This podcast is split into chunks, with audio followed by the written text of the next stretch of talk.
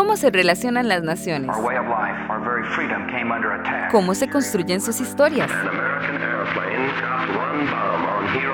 A partir de este momento, intentamos entender, profundizar, descifrar. ¿Cómo se configura el gran escenario de las naciones y cómo se toman las decisiones que mueven al mundo?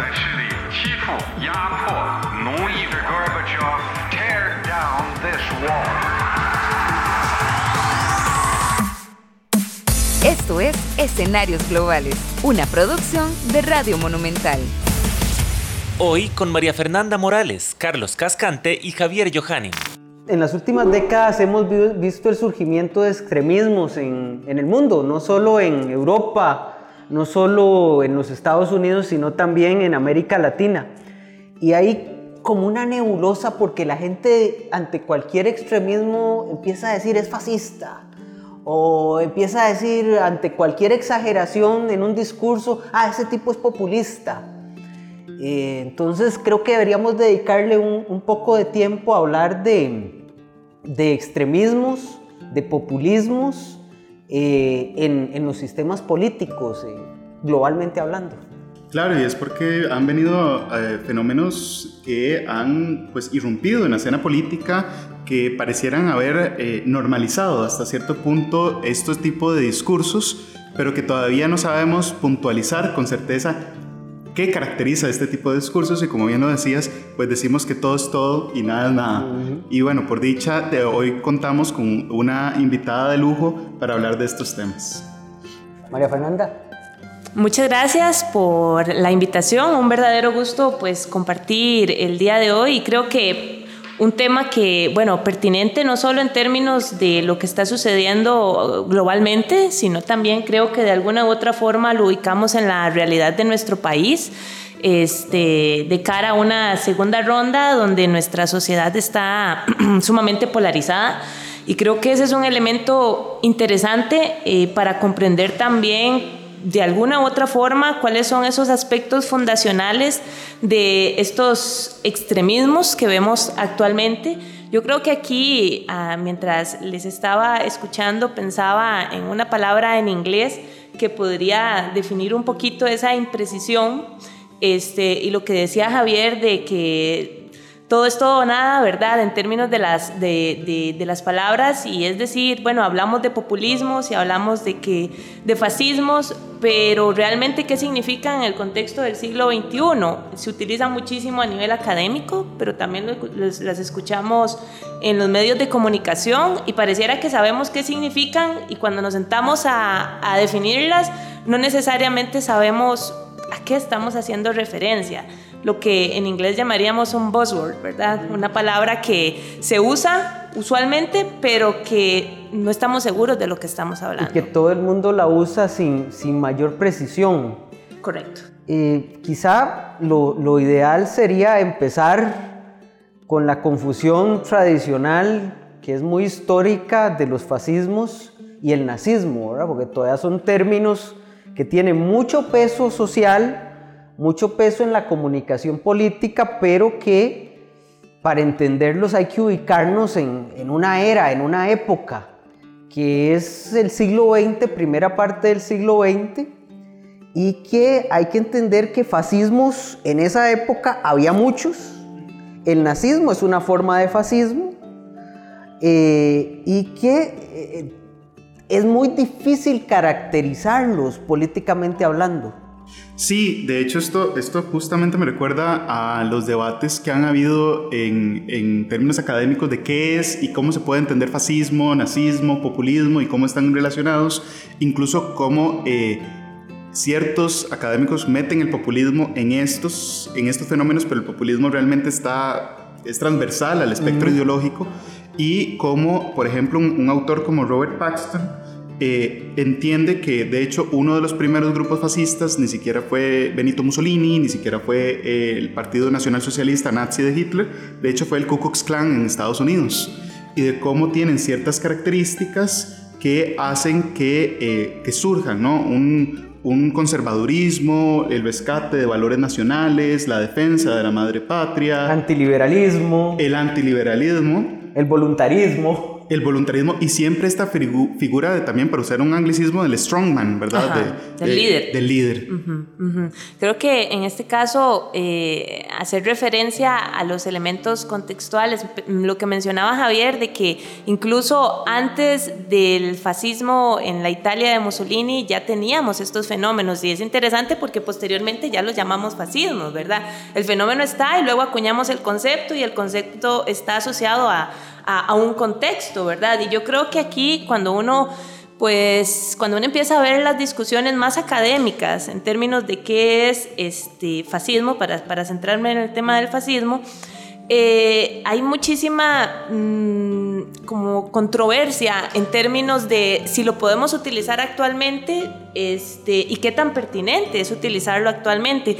E incluso yo creo que problematizando más el concepto, que a mí me parece que es lo interesante, es el utilizarlo actualmente para describir incluso formas de populismo nos llevan a deslegitimar e incluso alejarnos de un análisis crítico, ya esto así con una mirada más crítica, de lo que realmente está provocando el surgimiento de populismos, tanto que se ubiquen en el extremo izquierdo o derecho, ¿verdad?, del espectro político. Y yo creo que en, esto, en este aspecto, más desde una perspectiva académica, ¿verdad?, es importante eh, también hacer ese abordaje crítico, ¿verdad?, de realmente ¿A cuánto corresponde de nuestro contexto global y nacional llamar las cosas fascismo o realmente son, son, son fenómenos que tienen algunos elementos del fascismo como la idea de un líder, el culto a un líder, ¿verdad? Más personalizado, la idea de la identidad que me parece que es un elemento fundamental en, en, esto, en el contexto, especialmente porque siempre se le... Se le se habla de que son temas económicos y yo en eso soy más escéptica, va más allá de lo económico y hay un tema de identidad en una sociedad globalizada donde las fronteras se han difuminado. Sí, incluso tratarlo en este tiempo es descontextualizar la lógica de los fascismos y el nazismo alemán. Bueno, hubo fascismos en España, hubo fascismos en realidad en toda Europa, en Francia era muy fuerte y eran más bien movimientos elitistas. O sea, siempre señalando la, la, idea de que dentro de la sociedad había un grupo superior y más que la idea del populismo, que es más tirada a la idea del pueblo y líder, eh, los fascismos y nazismos no tienen esa, esa connotación que vamos a ver en los populismos de hoy. Y por eso muchos autores lo que dicen cuando se refieren a estos tipos de movimientos es, hablamos ahora de neofascismos más, y, y de neonazismo, que de fascismo y nazismo, porque han variado y han, cambiado mucho. De hecho, en Italia hay un partido neofascista y hacen sus, sus mítines en la tumba de Mussolini y, cosas, y cosas de ese tipo, ¿verdad? Y en Alemania, aunque están restringidos, existe un partido de ese, de ese tipo, pero tienen otra connotación, no es lo mismo porque los conceptos, las personas, las sociedades evolucionan en el tiempo. Y es, y es muy interesante lo que mencionas porque eh, hay autores, eh, ya en el debate académico, eh, siguiendo como Casmude, que dice, es que no podemos ni siquiera hablar de neos porque no son neos. No. Porque realmente esos, él cree, eh, el, si no me equivoco, él cree que eh, el nazismo y el fascismo, entre, como términos históricos, están anclados en la primera mitad del siglo XX. Hablar de estos fenómenos ahora es hablar de derecha radical, son sus sucesores, hay una genealogía y él encuentra una genealogía entre la derecha fascista y nazista y la derecha, la derecha radical, como él la llama. Pero decir que hay neos eh, es como mezclar fenómenos y entonces él lo que dice es que tenemos que diferenciarlos porque sí juegan, tienen características en, en, común, mucho como las que mencionaba María Fernanda, pero que también juegan dentro del marco democrático y han hecho concesiones que en el juego democrático han, los han obligado a conceder y a ceder sus posiciones y a centrarse un poco. Bueno, eso es lo que dice él, ¿verdad? Pero ahí Mood es interesante porque hace una clasificación de las derechas, ¿verdad? Entonces habla de derecho extrema, derecha radical, derecha, digamos, tradicional, mainstream en, inglés, para, para, diferenciar este tipo de, de movimientos. Eh, y, y diferencia la derecha extrema del populismo, que, que es muy importante ir aterrizando en qué es realmente populismo. 15 años después que su padre, Marine Le Pen, del Frente Nacional de Francia, peleará la presidencia en el balotaje del 7 de mayo.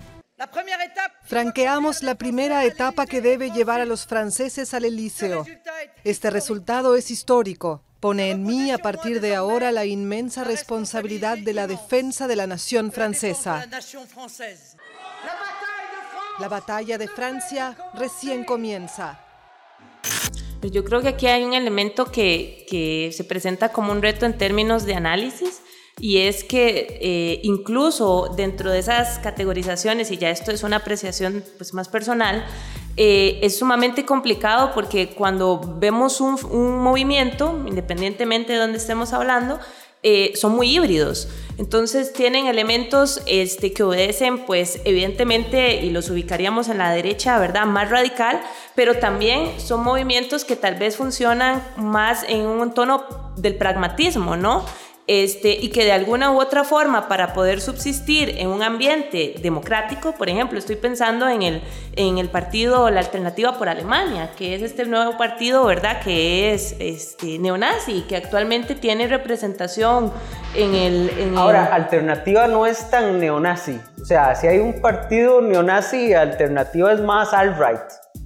Ok, pero todavía tiene, por ejemplo, posicionamientos Ah, sí. sumamente, sumamente, digamos, firmes en términos de lo que es migración. Identidad, Identidad, raza. ¿verdad? El tema Sí, de, sí, sí, exacto. Y que incluso, digamos, esto es como también una preocupación y lo que y toda la discusión que hubo cuando se formó cuando estaba en proceso de formación la coalición en Alemania, que es el tema de este que se ligan con violencia y con violencia terrorista. Entonces, es un grupo que tiene una representación política que está en el en el Parlamento está legitimado de alguna u otra forma porque se eligió, ¿verdad? En, en- un proceso electoral libre, las personas lo acreditaron. Entonces, ¿cómo entender todos estos elementos? Eh, en, utilizando estos conceptos que estoy de acuerdo, nos dan una guía, pero son conceptos que se deben ir actualizando, incluso repensar si necesariamente debemos utilizar estos conceptos. Y el caso de Alternativa para Alemania es interesante porque su caudal electoral no viene del, del- del occidente alemán y no viene de las bases históricas del nazismo, viene más bien de los sectores que se han sentido eh, abandonados del este de Alemania. Del Linke, de la izquierda. Ajá. Entonces también ahí es donde nos refiere que son fenómenos pues que no necesariamente tienen su correlación, por ponerlo de alguna forma, con periodos históricos previos. Son fenómenos nuevos, pero tienen sus coincidencias. La primera gran victoria de AfD, Alternativa para Alemania, data de 2017, cuando logró ingresar al Parlamento Federal como mayor fuerza opositora. AfD ofendió desde el primer momento con su postura islamófoba, racista y revisionista. Algunos miembros de AfD apoyan abiertamente al movimiento xenófobo Pegida. Björn Huke es la voz de las corrientes más nacionalistas y extremistas y arenga en público contra los inmigrantes. Esta nación acepta que los niños y jóvenes en su propio país sientan la escuela como una pesadilla porque sufren la intimidación, las palizas y el acoso de los machitos migrantes. Y, y es muy interesante que se dan más allá de lo económico, porque el crecimiento alemán de los últimos años económico ha sido muy fuerte. Lo mismo en María Fernanda, lo mismo María Fernanda, usted tuvo esa experiencia en Holanda. Usted vivió cuatro años en Holanda viendo cómo surgía una derecha eh, un poco más, ex- más fuera del centro que lo tradicional en Holanda. Sí, y yo creo que, bueno, esa experiencia le permite a uno tal vez entender cómo las personas a veces justifican muchísimo el tema económico, ¿no? Que todo es el tema de la economía y La si la economía crece, exactamente, estamos bien como sociedad, pero hay otra serie de fenómenos y en el caso, al menos la experiencia que yo tuve en Holanda y, y también que pude viajar bastantes veces a Alemania, este, es el tema, por ejemplo, de la identidad el tema de la, voy a usar la palabra integración, pero no creo que sea la mejor palabra para utilizar, de sociedades que se han vuelto muy diversas. Por, por, aspectos, por ejemplo, migratorios y han cambiado demográficamente. Usted puede ver una ciudad, por ejemplo, como Ámsterdam, en algunas partes muy cosmopolita, muy linda, muy desarrollada, pero usted también puede ver partes que son, yo las llamaría guetos. Yo las llamaría guetos. Eh, pero usted también puede ver una riqueza de, por ejemplo, restaurantes, de, de diferentes negocios, etcétera. Pero hay un elemento sumamente interesante. A mí me llamaba la atención en la, en la retórica de los partidos de, de extrema derecha. Rescatemos lo que es ser holandés. Y por ejemplo, una como, como, como SPAC, ¿verdad? Eh, también es algo que, que le identifica porque yo no hablaba holandés en ese país. Y por ejemplo, un elemento sumamente importante era se habla holandés en Holanda. Eso es un elemento que a mí me parece fundamental porque entonces ya hasta yo me siento atacada de alguna u otra manera. Pero eso también creo que identifica muchísimo a las personas porque creo que estamos en una crisis de identidad, y no diría solo en Europa, creo que en diferentes partes del mundo, de nuestro país, de alguna u otra forma, vinculada con los imaginarios que tenemos como sociedad y qué realmente somos y los mitos fundacionales, que es lo que más me preocupa a mí. Por ejemplo, el mito fundacional de la sociedad costarricense este, y las añoranzas de un pasado que fue mejor, no necesariamente creo que sea así. Ah, pero ese es otro, ese es otro elemento de todos estos partidos y movimientos. Siempre es antes era mejor, eh, ese pasado glorioso, eh, volver al pasado glorioso es un, un, continuum, ¿verdad? Sí, se romantiza constantemente el pasado. Y hay una reconstrucción del pasado muy interesante, ¿verdad? La construcción de una memoria de un pasado bueno donde... Conveniente. Conveniente. Conveniente, correcto. Eh, asistemática desde el punto de vista académico, pero muy bien lograda desde el punto de vista político, ¿verdad? Y discursivo. Y discursivo. Eh, antes todo era mejor hagamos América grande otra vez. bueno, que en Estados Unidos sí es un tema muy recurrente, ¿verdad? En Estados Unidos los 40 eh, hacen memoria de los 30 o de los 20 de la época dorada. Luego, cuando ya estamos en los 70 hacen memoria de los 40 de, de, los 50 de la época de sacrificio. Más adelante, más bien ahora se romantiza los 60 y los 60 Siempre hay como una reconstrucción continua del pasado estadounidense. En realidad, en toda sociedad hay una hay una reconfiguración del pasado. Siempre, siempre desde el presente intentamos comprender de alguna forma el pasado y siempre vemos el pasado desde el montículo del presente y según las necesidades políticas del entorno. Y aquí tenemos partidos en Costa Rica que se llaman Restauración Nacional, es decir, hay que volver a lo que era antes. Correcto, correcto. Eh, en el discurso de, de muchos partidos la idea es volver a la Costa Rica que fue, y no sabemos cómo fue. Que es irónico porque tras de todo son partidos neopentecostales y si vemos ese pasado era mayoritariamente católico. Sí, sí nos, hacemos, todos los, los pueblos se hacen un imaginario de su pasado y cada partido político, cada movimiento hace un imaginario del pasado. Pero en estos movimientos eso es muy importante. Uno cuando ve a Vox en España, por ejemplo, usted ve una reconstrucción de ese pasado eh, la, la idea de la España grande, de la España que fue. O la Europa multicultural, o la Europa orgullosa de las raíces cristianas, o nuestra bandera mancillada, pisoteada y escupida, o nuestra bandera ondeando con orgullo. Queremos elegir, claro que decimos, o nosotros o ellos. De la España imperial, si se, si se quiere tomar esto. Entonces, eso es interesante en este tipo de movimientos, pero quizá podamos concentrarnos un poquito en qué definimos como populismos, porque es otro de los...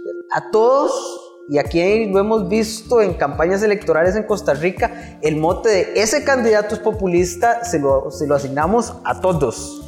Eso, eso es un tema muy interesante porque uno es un término que utilizamos cotidianamente mucho y no, no lo tenemos con, con, claridad. Con claridad. Luego, en términos académicos, también es un, es un, eh, es un término que se utiliza mucho y tampoco se usa con claridad. Ríos de tinta han corrido. y, quienes, y quienes lo han tenido que, que, definir, hay un debate porque tras de todo ha sido cargado peyorativamente. Hay gente que ve como populismo, hay gente que dice, no, el populismo sirve, como Chantal Mouffe y, eh, y, Ernesto Laclau. Ernesto Laclau. Pero hay otros que dicen, no, populismo y así, como con aura de, uh, ¿verdad? Ahora, ¿cómo lo que dicen que mandamos, hay algunos autores que dicen que el populismo latinoamericano fue exportado a Europa. Claro. especialmente con el con, especialmente de derecha cuando hablan de Podemos en España, ¿verdad? Y las relaciones de Podemos con el chavismo. Claro, claro. historia. Pero a qué ese elemento es eh, lo, que mencionaba Javier, a mí, pues en estos días que he estado pensando para, para efectos de, de, de, la sesión de hoy, de la reunión de hoy, pensaba en el tema de cuánto preocupa el que populismo se, se hable peyorativamente porque también parece, y es lo que pasa, ¿verdad? Incluso lo que pasa con los resultados de las elecciones, se subestiman elementos de la realidad que son sumamente importantes eh, y que no se trate, por ejemplo, un concepto de forma seria. Yo tengo mis dudas en términos de, de, de si llamarlo y como, este, de si llamarlo que una ideología, porque me parece que no tiene esos elementos fundacionales, teóricos, ¿verdad?, de una ideología, yo lo veo más como un estilo de hacer política, un estilo de hacer política donde usted lo acomoda según los intereses de su partido o los intereses de su colectivo, ¿verdad? Y así podemos ver que algunos eh, conjuntos de la izquierda o que se identifiquen como izquierda utilizan estrategias populistas, pero también este, elementos, actores que se identifican con diferentes espectros de la derecha y que también en ese estilo lo, lo, operacionalizan en un discurso, que por eso es tan atractivo, ¿verdad? Eh, pero yo creo que aquí hay un elemento fundamental y es realmente sentarse y darle la importancia que requiere el populismo, ¿verdad? En términos de no mitificarlo, pero tampoco tratarlo como si fuese algo eh, absurdo, ¿verdad? Este, algo que queda fuera de los, de la, del trato académico, pero yo creo que eso es un problema que sucede bastante en la academia, que hay fenómenos de la sociedad que se ven con, con burla. Este, se subestiman y no se analizan precisamente por eso. O son tan complejos que dicen, no, mejor no me meto También. hay, hay como dos tendencias extremas. Una es la de, digamos, la la predominante que es que lo define muy bien Mude, que el populismo lo define en términos de una herramienta política, o sea, es una herramienta para hacer política, en la cual se hace una distinción entre un pueblo lastimado y victimizado, una élite corrupta que victimiza a ese pueblo, y el caudillo o el que está en el medio, que es el populista, que es el defensor de ese pueblo victimizado. Todo populismo, de acuerdo con Mude, deben existir y identificarse eso. Eso es muy distinto de la demagogia tradicional que tiene cualquier, cualquier campaña política. Todos los políticos hacen demagogia, casi todos. Toda nuestra identidad está atacada, pero nosotros no lo permitiremos. Yo soy Georgia, soy una mujer, soy una madre, soy italiana, soy cristiana, no me lo pueden quitar. No, me lo van a quitar. Y es una definición un tanto eh, diferente de la que hace Ernesto Laclau y de Chantal Mouffe, que más bien llaman a utilizar elementos populares, entendidos como desde el, desde el Gramsci, desde Gramsci de Nacional Populares, de elementos que llamen a la apelación de un sentido común y que movilicen a estos sectores para votar. Por eso es que es... Que han estado desplazados siempre del sistema, entonces se ve positivo. Puedes traer los intereses realmente que tienen las masas populares a el escenario político. Y, y, son, y sinceramente, ahí, sinceramente ahí donde estamos viendo y estamos hablando de dos populismos que realmente son dos fenómenos completamente Totalmente diferentes, ¿verdad? Hay que, hay que separarlos y hay que ponerles etiquetas, eh, palabras diferentes. Ahora, me parece muy interesante la conceptualización de Mude, porque Mude, así como lo decís, el primer personaje histórico que yo pienso es Perón. Perón algunos dicen que es el único populista real en América Latina, algunos dicen eso. Eh, también lo dice Mao. Lo primero que ha, el hombre ha de discernir cuando conduce es establecer claramente cuáles son sus amigos y cuáles sus enemigos. Y dedicarse después, esto ya no lo dice Mao, lo digo yo, al amigo todo, al enemigo ni justicia. Porque en esto no se puede tener dualidades. Bueno, es que fundamentalmente esto se crea a partir de la idea de, de la, del levantamiento de Catilina en Roma, ¿verdad? Que son los discursos de Cicerón contra Catilina cuando Lucio, Lucio Catilina hace una revolución y llama al pueblo a levantarse contra las élites corruptas de Roma. Claro, eso termina matando a Catilina. Eh, triunfó Cicerón, pero, eh, pero, pero es la misma lógica, ¿verdad? Por eso cuando se habla del populista, se habla del tribuno de la plebe, porque es el encargado de defender a la plebe de esa élite corrupta, malsana, eh, que, tiene, que tiene todas las, todos los defectos eh, que es muy fácil de identificar en el discurso, ¿verdad? Y es algo que también le quería preguntar a María Fernanda, porque si nos quedamos con esa conceptualización de populismo, bueno, populismo hoy, al menos en, en partidos políticos y movimientos de derecha radical, al parecer es, es un elemento bastante común, ¿verdad? Habíamos hablado de la, de la, de, la figura del líder, de la defensa de la identidad del nacional, strongman. del strongman, de los valores nacionales eh, amenazados, y pareciera ser que eso es un discurso que eh, está más predominantemente presente hoy, hoy, no digo que sea único ni exclusivo, pero hoy en estos partidos de derecha radical y que también han sido eh, catapultados hasta cierto punto por medios de comunicación que han hecho también lo que menciona Mude de la normalización de la derecha radical, ¿verdad? Y te quería preguntar entonces, ¿cómo veías eso? ¿Qué opinabas sobre eso? ¿Y cómo fue tu experiencia en Europa sobre eso?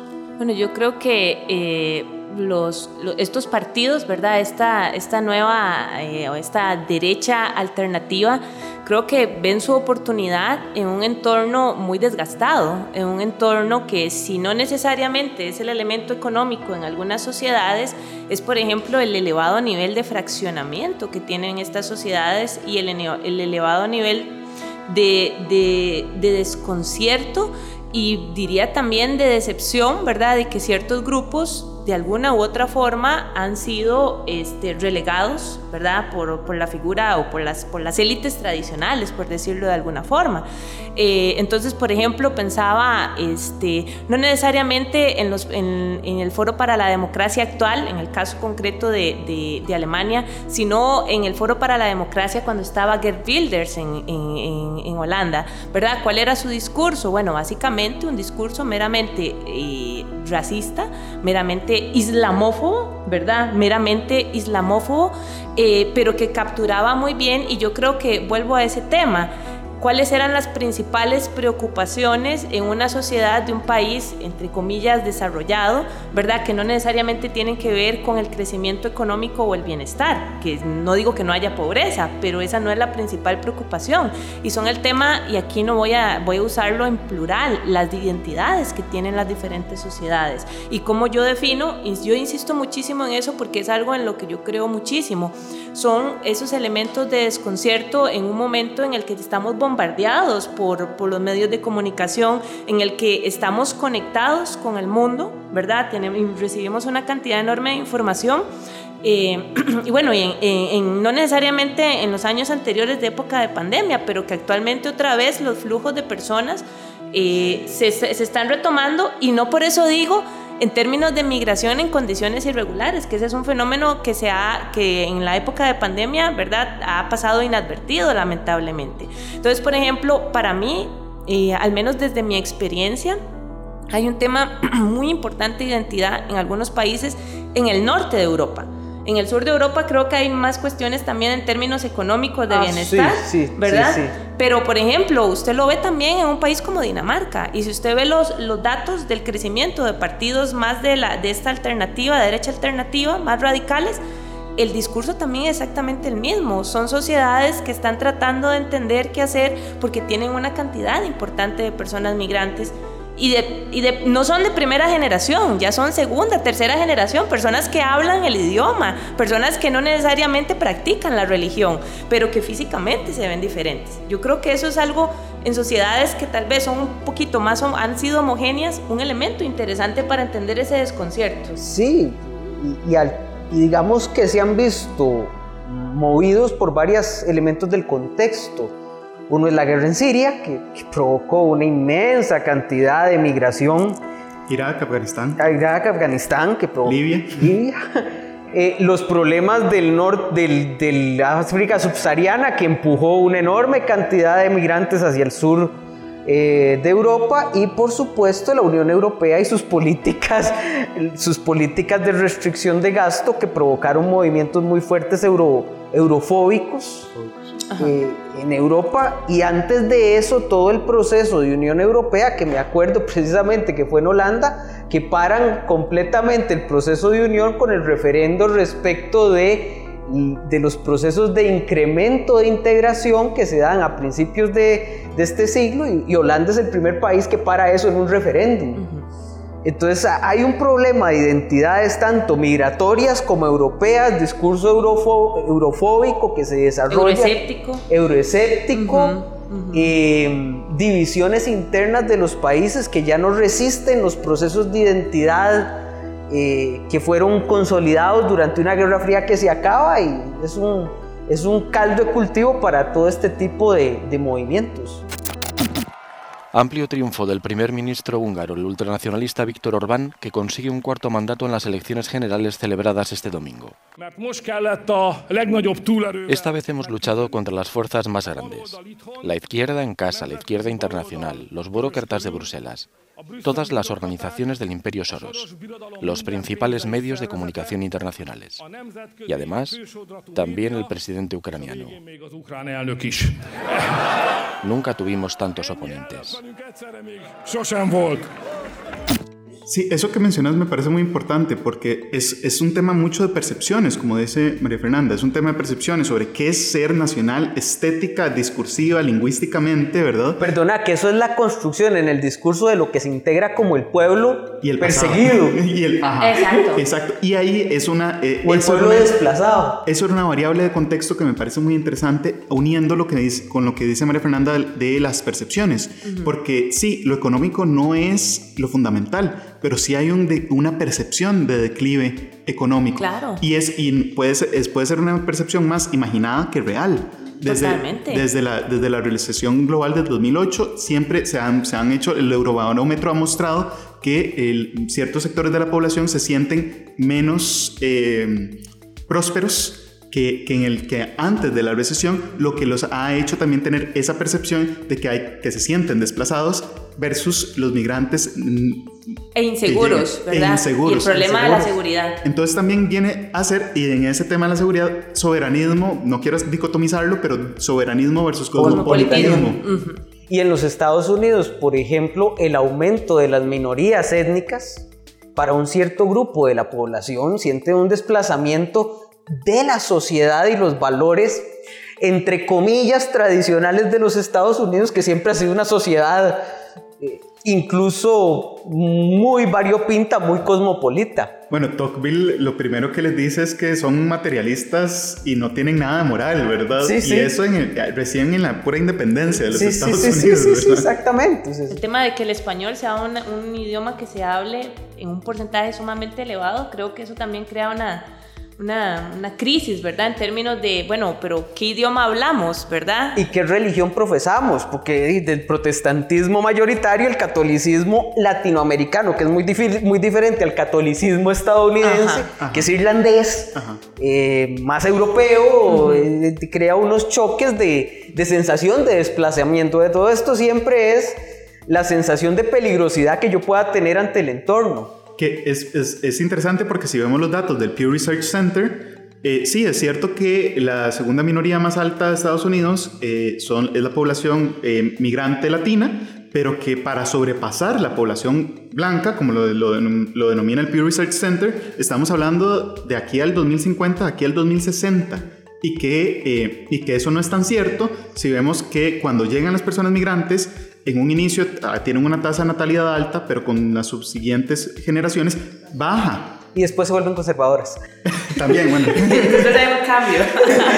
Generalmente cuando, los migrantes terminan volviéndose conservadores cuando se estabilizan. Porque yo creo que entra en la misma lógica, ¿no? Ya, ya estoy en, en, esta, en este lugar, ya me estabilicé, ¿verdad? Ya me consolidé y ahora el enemigo es, de alguna u otra forma, es construcción de enemigos, creo yo, ¿verdad? Construcción de enemigos. ¿Quiénes son? Los nuevos migrantes que vienen, y cuando se acaba la Guerra Fría, ya el enemigo que se veía tan del otro lado, tan fácil de identificar, y desestabiliza toda esa idea de las sociedades vivimos construyendo enemigos. Entonces desestabiliza completamente la lógica de dónde buscar enemigos. Y creo que eso también favorece el surgimiento de este tipo de movimientos. Eso me recuerda justo lo que dice eh, John Agnew sobre los mitos de la soberanía y los mitos de la, de la globalización, la trampa territorial, y un poco de cómo es que eh, después de la Guerra Fría vivimos en una época de una nueva espacialidad del poder o en una nueva organización del poder, donde las asimetrías son más fácilmente vistas en las ciudades que entre los estados, y cómo entonces esto causa una reacción contra la globalización o lo que se piensa que es la globalización, pero que realmente no es. Esos llamados mitos de que la, eh, la globalización va, va, a ser el, del mundo plano, ¿verdad? Va a equiparar, va Egalitaria, ¿verdad? Exacto. Y cómo esto realmente se ha demostrado que es falso, pero que al final de cuentas, discursiva y narrativamente cala. Claro, y allí hay un elemento interesante, por ejemplo, el discurso antiglobalizador, ¿verdad? Porque si uno lo piensa, es muy válido, ¿verdad? Cuando, cuando uno analiza las, las asimetrías enormes, incluso en países, ¿verdad?, que se denominan desarrollados entre las partes eh, urbanas y las partes rurales, ¿verdad? Y cómo esos sectores rurales han sentido que en este proceso y en este discurso del cosmopolitismo y la globalización han quedado completamente atrás. Nadie los recuerda, ¿verdad? Como que se vive en una sociedad de ensueño donde todos nos comunicamos, pero hay ciertos, ciertos eh, grupos de esta sociedad que no son reconocidos. Y yo creo que allí son elementos sumamente interesantes para entender dónde están, ¿verdad?, los grupos meta de estos partidos populistas. El Rust Belt en Estados Unidos, el, cordón, el cordón del, del óxido, por ejemplo. Pero es, es interesante porque nuevamente volvemos a esto, cada populismo construye su propio pueblo. E, y eso a mí me parece muy valioso en términos de que para entender estos movimientos usted no puede centrarse en categorías sumamente elevadas, tiene que analizar caso por caso para ver cómo se construye esto. Y no todo intento de populismo es exitoso. Muchas veces tendemos a pensar, bueno, es que cualquiera hace un discurso populista. Eso es completamente falso. O sea, usted puede tener elementos en una sociedad que pueden impulsar el populismo y que no se dé, porque para que surja el populismo tiene que aparecer la persona indicada o el grupo de personas indicadas en el momento sensible indicado y con las capacidades indicadas.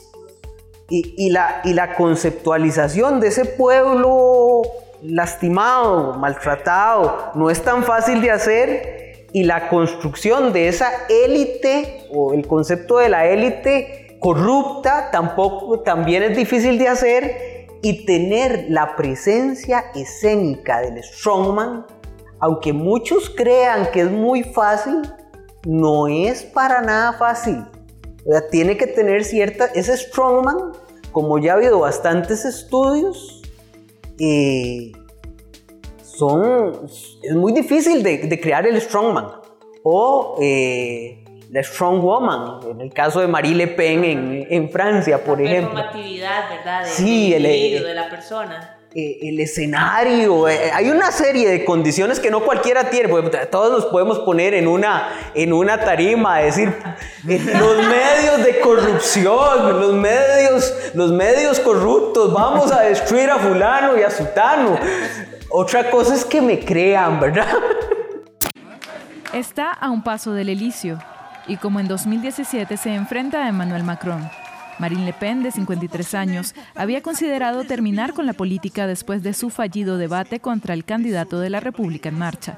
Frente al bloque de élite, frente a la oligarquía encarnada por Emmanuel Macron está el pueblo y el pueblo supera en número a la casta. Ahora, eso que mencionas, metiendo un poco eh, análisis eh, no que sea experto, ¿verdad? Hay gente que sí, ¿verdad? No lo soy, pero eh, metiendo un poco el análisis de género, es muy importante entonces porque esa figura del strongman también tiene que apelar a los valores patriarcales de la construcción de la figura de masculinidad, llamémosla hegemónica, de esa sociedad en específico, que cambia conforme a las sociedades, pero que tienen elementos en común. Ese discurso de, bueno, prácticamente estar gritando, de estar con unos ademanes hasta exagerados en el discurso, en el discurso hasta en el, en el lenguaje corporal y, y, de, y, de, tener esa, esas características hasta estéticas, físicas, que apele a esa figura masculina fuerte, ¿no? que también tiene que ver mucho con antaño, hasta cierto punto. Sí, pero, pero eh, también tomando en cuenta eso que la incorporación de ciertas mujeres al discurso ha sido muy interesante.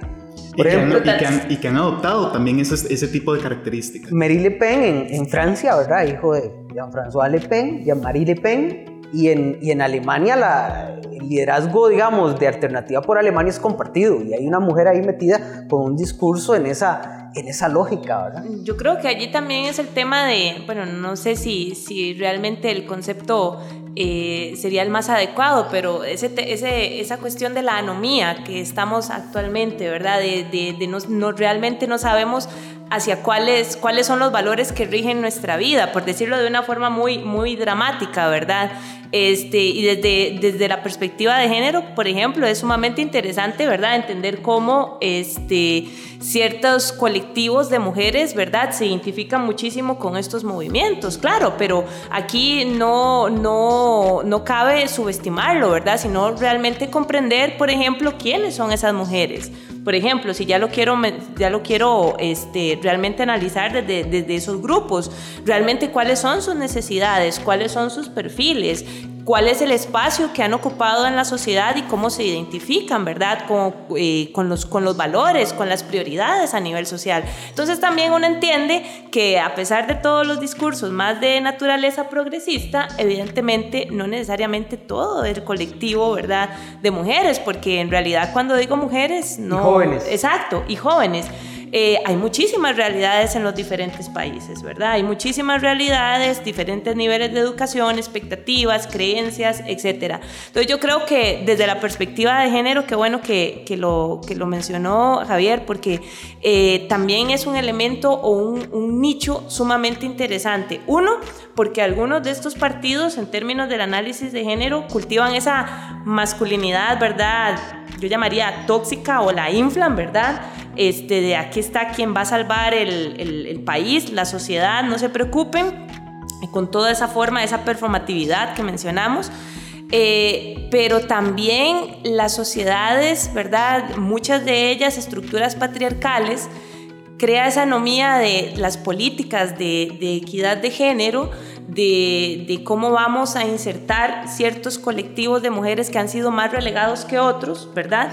Eh, y eso que implica también en sociedades que han aplicado políticas de género, y en esto yo soy bastante crítica, que solo se han enfocado en las mujeres. Y yo sé que algunas mujeres me van a, a, a quemar, ¿verdad? Y van a decir, ¿cómo dice eso? Yo no, porque en términos de, eh, de la equidad se deben enfocar también en los grupos, ¿verdad?, de hombres que han sido relegados también a nivel social y que precisamente por eso creo que encuentran un caldo de cultivo en muchos de estos partidos que los rescatan de ese, claro. de ese, de ese eh, contexto de incertidumbre. Porque el líder le da voz a los que no tienen voz. Exacto. E esa es la lógica de un líder populista. Yo soy la voz de los que no tienen voz. Ustedes nunca, estar, nunca volverán a estar eh, callados, dijo Trump en su discurso inaugural. Es ese tipo de cosas que, que, que refleja un buen discurso populista. Y que es, que, que es una, bueno, aparte de que es una arrogancia exorbitante, ¿verdad? También es algo muy interesante porque Trump, y vemos las personas que lo apoyan, a Trump no le ha pasado por el cuerpo, como, como se diría, las necesidades y las, y las problemáticas oh, que hay esta población. Él es élite. Él es élite, pero es... Pero entonces le dice, yo soy la voz de ustedes porque yo soy de ustedes y no es cierto, ¿verdad? Entonces también hay un juego y un engaño también hasta cierto claro, punto. Al pero, menos en, en, la figura de Trump, por pero, lo menos. Pero yo, yo creo que ambos han dicho algo que para mí es muy relevante. Generalmente desde ciertos círculos académicos o políticos, digamos, de lo tradicional, de lo, de lo potable, eh, siempre se toma estas figuras como si fueran torpes Correcto. o como si fueran al menos con tontos. Y para ser un buen líder populista, lo primero hay que ser inteligente hábil en la política, saber detectar esto, esto no es, no es algo fácil, es que la gente piensa que es subirse a la tarima, insisto. No, estas construcciones imaginativas son complejas de realizar. Una vez que se construyen el discurso tiene que ser fácilmente eh, eh, identificado por, por, el, por lo que se ha denominado pueblo, pero no es fácil construirlo porque si no viviríamos en eso constantemente el ser un, un strongman o un líder populista no es fácil. Y estamos ligando eso con los movimientos de extrema derecha porque es un signo de identidad de estos movimientos. Pero también lo encontramos en la izquierda. Es decir, históricamente también ha habido izquierda populista. Claro. Porque, insistimos, insisto, el populismo lo usa cualquier... El populismo es un instrumental. Sí, es, exacto, es una herramienta. Sí, y eh, el populismo es un instrumental eh, y que se diferencia de la demagogia. Yo creo que eso es muy importante dejarlo claro, ¿verdad? Todos los políticos de alguna u otra manera caen en demagogia toda campaña electoral hay que prometer cosas, sino para qué campaña electoral. Bueno, Pero es distinto al populismo. Tenemos eh, en las pasadas eh, campaña electoral, tenemos eh, candidatos y candidatas que decían vamos a eliminar tanta cantidad de impuestos, pero eso no significa caer en un discurso populista, eso es pura demagogia. No. estás dando en el clavo, o sea, una cosa es prometer cosas que no se pueden cumplir y otra cosa es ser populista. Y yo siento que a veces caemos muy fácilmente en decir, ah, es que ese candidato es populista, discúlpame, no. Exacto. O ese candidato es fascista, no. El fascismo es otra cosa, no, me lo, no, no hay que confundirlo, porque si no ayudamos a crear etiquetas que se utilizan mucho en el populismo, al final del día. Y también siento que jugamos con, con, fuego, porque nos pasa la, anécdota del, del, del cuento del lobo del, chico que llama lobo y llama lobo y llama lobo, pero cuando llega el lobo nadie le, nadie le cree. Y creo que esos, esos podría pasar con llamar a todo lo que no es, pero se parece, fascismo, ¿verdad? Y es peligroso. Que es lo mismo que llamar a todo comunismo. Claro, es otro error. Totalmente. Y yo creo que allí hay un, obstáculo muy grande, ¿verdad? Cuando ponemos estas etiquetas, ¿verdad? Sin, sin ningún análisis, ¿verdad? Propiamente, ¿verdad? Sin ninguna aproximación crítica, diría más bien. Eh, y es que no, eh, no estudiamos, ¿verdad?, con detalle qué es lo que está pasando con la democracia en sí, ¿verdad? Que yo creo que ese es un elemento fundamental, es decir, ¿por qué tenemos democracias que son muy frágiles, más frágiles todavía? Porque ahora tenemos estas figuras de las democracias iliberales, ¿verdad? ¿Qué es lo que está pasando con la democracia que a pesar, a pesar de que de todo este, de todo este contexto de pandemia, ¿verdad? Y yo revisaba este, tanto el Latinobarómetro eh, como un estudio muy reciente que publicó el Centro para el Progreso de la Democracia de, Cambridge, y básicamente el apoyo a la democracia ha, ha, caído a nivel global, ¿verdad? O al menos en las sociedades que se, que se denominan democráticas en Occidente. Eh, y aquí a mí me parece que es sumamente interesante el tema de aproximarse con cuidado al uso de estas etiquetas porque puede ser que nos hagan cortinas de humo para poder entender realmente qué es lo que no está pasando, ¿verdad? ¿Qué es lo que no está ofreciendo la democracia? Que tenemos elementos, ¿verdad? Autoritarios, totalitarios en nuestros sistemas actualmente y un país como Costa Rica no está exento de eso. Esto es Escenarios Globales, una producción de Radio Monumental.